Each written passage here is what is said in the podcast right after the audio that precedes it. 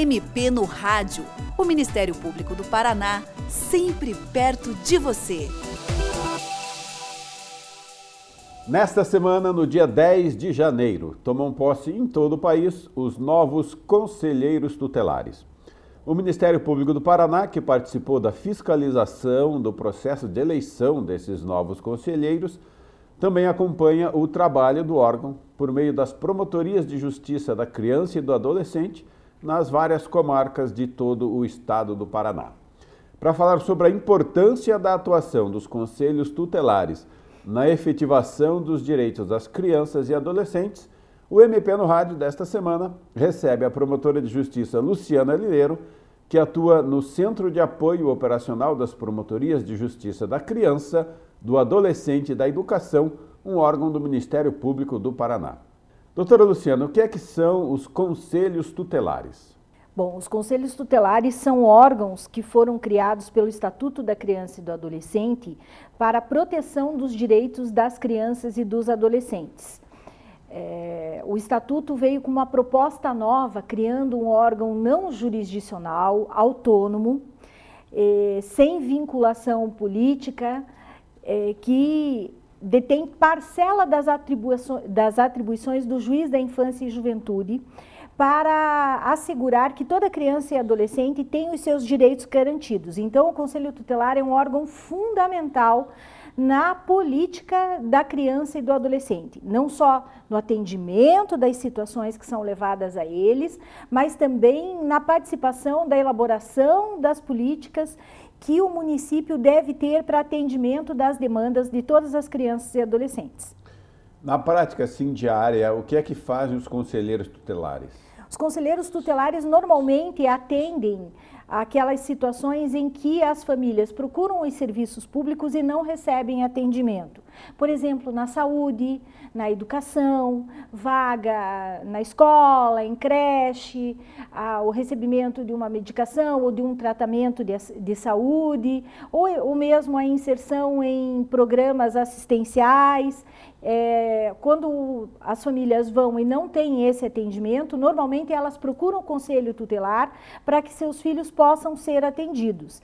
Normalmente, no dia a dia, o trabalho do conselho tutelar é este, além de também participar de. É, ações onde ele recebe denúncias de violações de direitos, né? onde ele recebe denúncias de que crianças e adolescentes ou sofrem maus tratos, ou têm por algum, ou estão colocados em situação de negligência ou risco, e aí ele vai até esse local fazer a verificação é, e fazer todo o atendimento para assegurar que essa criança e adolescente seja resgatado dessa situação é, inadequada que ela se encontra. Para além disso, eles devem é, trabalhar para e passo com o Conselho Municipal dos Direitos da Criança e do Adolescente para assegurar que o município também tenha essas políticas estruturadas para que esse atendimento seja efetivo. Ou seja, é, quanto melhor trabalhar a rede e os serviços de proteção, é, menor seria o trabalho do Conselho Tutelar. Então, é importante que ele também avance para além desse trabalho do atendimento das demandas que são provocadas, para também ser um agente de provocação em relação ao município, para que o município estruture serviços de atendimento. Então ele tem poder para exigir, por exemplo, do, do, prefeito que implante as políticas necessárias para o atendimento das crianças e adolescentes. Exatamente. Exatamente, ele foi é, dado a ele essa, esse poder, e inclusive na participação da elaboração da proposta orçamentária pelo município. Quando se trabalha a discussão do orçamento municipal, a lei diz que o Conselho Tutelar deve ser o órgão consultado na área da infância para que aponte quais as políticas que são necessárias e prioritárias. Além da lei estabelecer a prioridade absoluta no atendimento do direito de criança e do adolescente, ele coloca o Conselho Tutelar como um órgão de assessoria do poder público nessa elaboração orçamentária. E como é que é feita a eleição dos conselheiros? Essas pessoas são eleitas e são remuneradas? Sim. Né? O Conselho Tutelar é um agente de Estado, na verdade. Ele tem a sua função equiparada a um agente de Estado. Ele é eleito pela população, é, os requisitos são é, mínimos. É, precisa ter idoneidade moral, ter mais de 21 anos e ser residente no município. A ideia é que seja uma pessoa de referência daquela comunidade, que a comunidade é, entenda aquela pessoa como uma pessoa importante, uma pessoa que trabalhe é, sendo o articulador entre a vontade da comunidade e, a, e, os, e os poderes constituídos do município. Por isso, ele é eleito pela comunidade para representar fala em relação à articulação na defesa dos direitos das crianças e adolescentes. E quem é que elege? Qualquer eleitor normal? Qualquer eleitor. As pessoas às vezes imaginam que é preciso ter um vínculo, que ou sejam só os pais. Não, qualquer pessoa que seja eleitor está apta a eleger os conselheiros tutelares. Por isso é importante que a gente tenha uma representatividade bem significativa, para que a gente possa ter conselheiros tutelares que efetivamente representem aquela comunidade. E quanto tempo dura o mandato de um conselheiro? Uma vez eleito, durante quanto tempo ele atua? Quatro anos.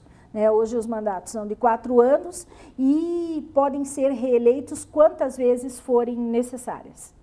Perfeito. Neste ano, o Estatuto da Criança e do Adolescente completa 30 anos.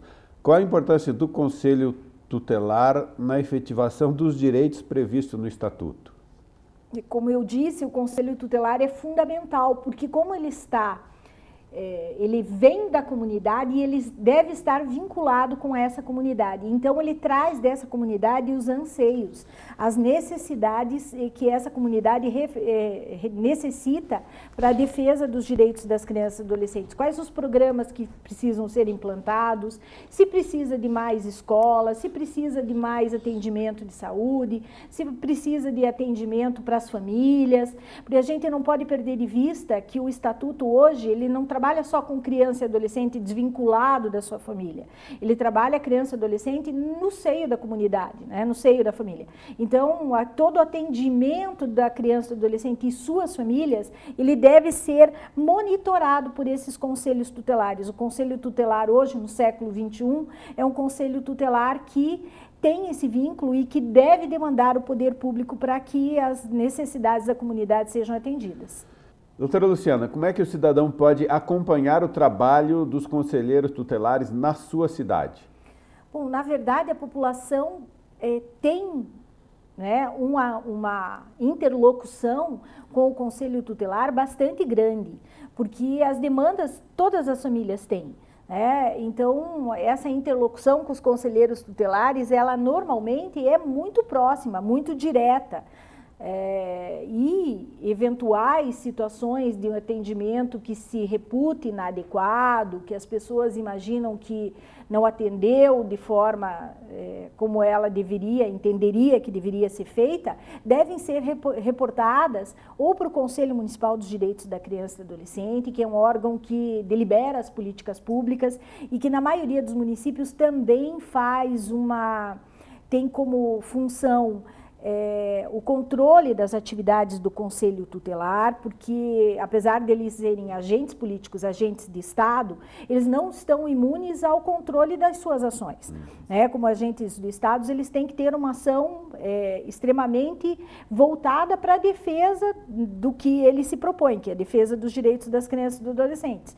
Então, se eles eventualmente não tiverem essa atuação do jeito que deve ser, as pessoas podem reportar as suas queixas ou ao Conselho Municipal dos Direitos da Criança e do Adolescente ou ao Ministério Público, uhum. porque o Ministério Público também tem como função é, o controle dos atos políticos dos agentes públicos.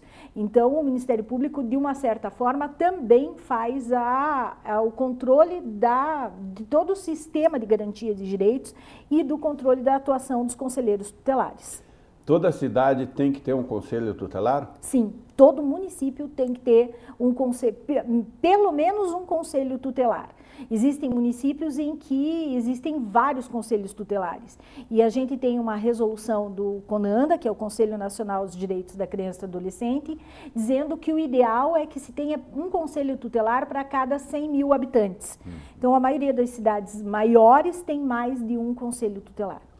Então, nas cidades pequenas, provavelmente as pessoas conhecem quem é o conselheiro tutelar, precisam ter uma relação muito próxima para qualquer questão ligada à criança e adolescente. E nas cidades maiores é dividido por região E aí a pessoa sim. também tem que saber quem é. Sim, normalmente sim. Nas cidades maiores é, é dividido em regionais, né? É, e as pessoas normalmente conhecem esses conselheiros, né? Até porque os elegem. A ideia é que eles tenham essa interlocução e normalmente têm essa grande interlocução com a sua comunidade. E como é que o Ministério Público atua em relação aos conselhos tutelares? O Ministério Público faz é, o né? O Ministério Público é fiscal da lei. Então, ele faz, de uma certa forma, é, o controle também das ações do Conselho Tutelar. É, tem uma, uma, interlocução muito próxima com o Conselho Tutelar, porque aquelas violações mais graves dos direitos, normalmente o Conselho Tutelar recebe e faz a comunicação ao Ministério Público, seja para que se afaste ali é, o convívio da família violadora de direitos, seja para que é, precise aplicar alguma outra medida mais, mais, mais séria. Então, a, a, interlocução entre o Conselho Tutelar e o Ministério Público é muito grande. E na maioria das eh, cidades, os conselhos tutelares têm é, uma, uma, uma interlocução muito próxima é, com o Ministério Público, até em termos de orientação. A gente fala que o, promotor deve estar sempre com as suas portas abertas ao Conselho Tutelar, até para ter conhecimento de tudo que acontece na sua cidade, na sua comarca, e também para que faça orientação para os conselhos tutelares para a melhor atuação deles. A gente não pode perder de vista que a gente teve uma nova eleição e a gente teve mais da metade de conselheiros tutelares que não foram reeleitos. Então, nós temos um número muito grande de conselheiros tutelares novos que vão precisar é, do suporte para a atuação junto às promotorias de justiça. O Ministério Público tem também essa função na articulação da rede de proteção. Então, a orientação aos conselheiros tutelares para que eles façam uma atuação melhor é fundamental é, para que a gente possa ter um bom desempenho, um bom trabalho. Então é importante que os promotores tenham essa visão, que eles estejam sempre de portas abertas para para receber as demandas e fazer as orientações aos conselheiros tutelares, que isso faz com que o trabalho seja muito melhor e muito mais otimizado. E no caso de alguém da população perceber alguma coisa errada na ação de um conselheiro tutelar, sei lá, é, às vezes acontece, a gente já viu o conselheiro tutelar que é afastado por alguma irregularidade no cumprimento da sua função.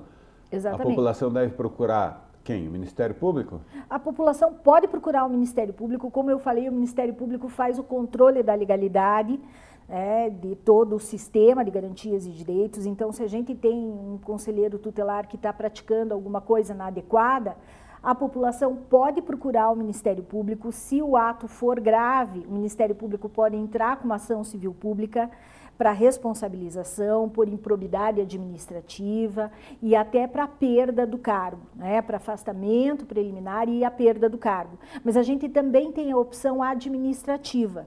Normalmente, quem faz essa função administrativa, do controle administrativo dos atos dos, dos conselheiros tutelares, são os conselhos municipais de direitos da criança e do adolescente. Além disso, muitos conselhos tutelares têm é, órgãos que se estabelecem como é, conselhos de ética. É, principalmente nos municípios maiores, eles têm comitês de ética criados pelos próprios conselheiros tutelares. Eles são um órgão colegiado, eles não atuam isoladamente. Então, as decisões deles, normalmente, devem estar é, pautadas nessas decisões colegiadas. O atendimento, normalmente, é individualizado, mas a tomada de decisões na aplicação das, das medidas que eles vão fazer, normalmente, elas passam por um colegiado. Então, a eventual atuação que não esteja de acordo com o que a população entenda como adequada, pode ser primeiramente comunicada ao próprio presidente desse colegiado, dos conselheiros tutelares, que vai avaliar. Se a pessoa achar que é alguma coisa mais séria, mais grave, pode comunicar ao Conselho Municipal dos Direitos, mas também pode comunicar ao, ao Ministério Público, que eh, nos casos mais graves pode entrar com uma ação civil pública para afastamento da função. Doutora Luciana Lineiro, muito obrigado pela sua participação no programa de hoje. Neste ano de 2020, por ocasião dos 30 anos do Estatuto da Criança e do Adolescente, o MP no Rádio vai trazer todo mês uma entrevista especial voltada a debater a questão dos direitos das crianças e adolescentes. Esta edição sobre o papel do Conselho Tutelar abre a série relativa ao Estatuto da Criança e do Adolescente. E você, ouvinte, também pode participar do MP no Rádio. Envie seus comentários e sugestões pelo e-mail mpnoradio.mppr.mp.br ou pelo telefone 41 3250 4469. Você ouviu MP no Rádio, uma produção da Assessoria de Comunicação do Ministério Público do Paraná com o apoio da FEMPAR.